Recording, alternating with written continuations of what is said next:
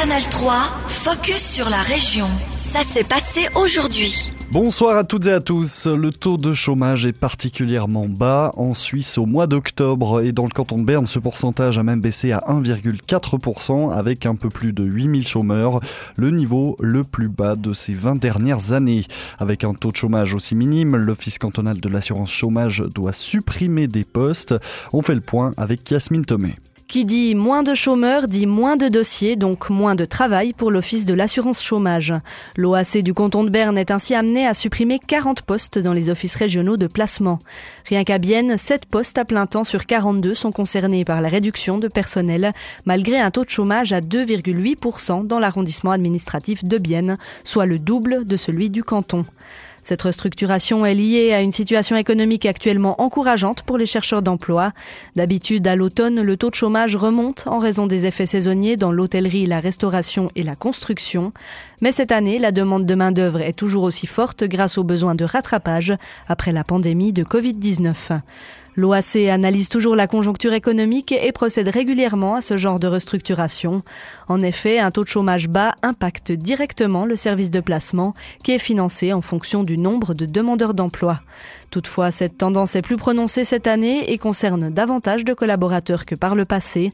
Les suppressions de postes seront atténuées au maximum par des réductions du temps de travail et des départs à la retraite.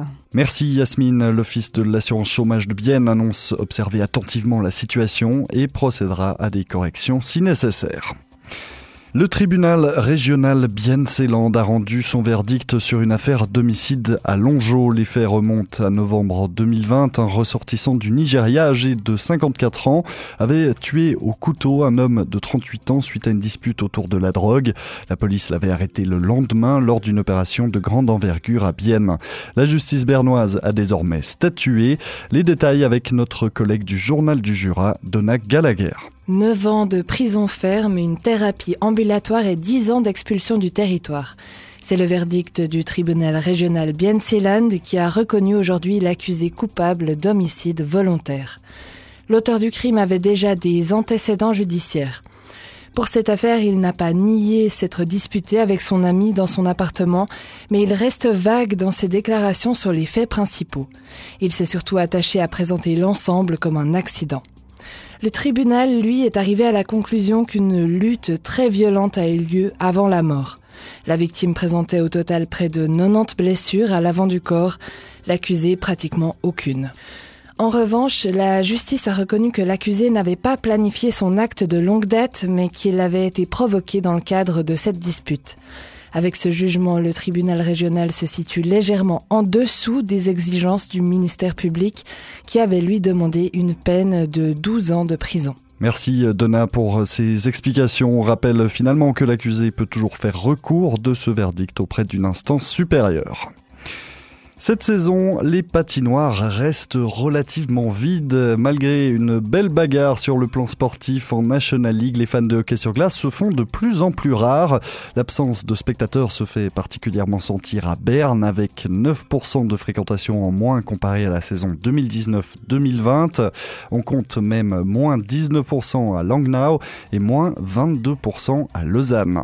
À Bienne aussi, le club constate une diminution de la fréquentation. Les supporters serait en moyenne 300 de moins par match comparé aux chiffres d'avant Covid. Mais le CEO du HCBN, Daniel Villard, ne se montre pas inquiet. Il y a toujours différents facteurs qui influencent la fréquentation des stades. D'un côté, on a eu plusieurs matchs importants en termes de spectateurs sur des jours peu fréquentés, contre Berne ou contre Davos, des mardis par exemple. L'automne a aussi été chaud et on a eu plusieurs matchs de suite à domicile en peu de temps. Ce sont des facteurs qui n'aident pas à réunir 6000 personnes à chaque match.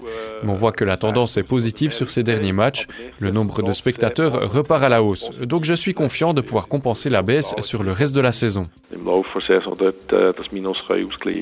Sur la glace, les Biennois sont par contre bien présents. Deuxième du classement, les Rouges et Jaunes se déplacent sur la glace du leader Genève Servette ce soir avant euh, d'accueillir Zoug vendredi. Une biennoise figure parmi les sportifs bernois de l'année. Mélanie Barbeza-Schneider a remporté le Sports Award bernois dans la catégorie équipe de l'année avec ses coéquipières du team curling Tirinzoni. Une distinction remise hier soir par les autorités cantonales et qui vient couronner une belle saison pour les curleuses helvétiques. Malgré un tournoi olympique terminé à une décevante quatrième place, l'équipe féminine de curling a su rebondir. Elle est devenue championne du monde en mars, remportant ainsi un troisième titre mondial d'affilée. Même si elle n'a pas pu assister à la cérémonie hier soir, Mélanie Barbeza-Schneider est évidemment très heureuse de ce prix cantonal. On l'écoute.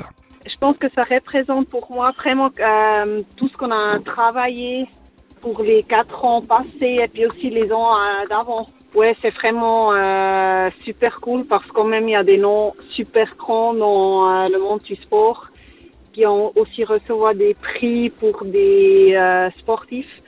Et puis oui, c'est vraiment c'est cool. Mélanie Barbeza-Schneider a décidé de prendre sa retraite sportive cette année après 20 ans de carrière. Canal 3, focus sur la région. Aussi disponible en podcast sur Spotify et Apple Podcast.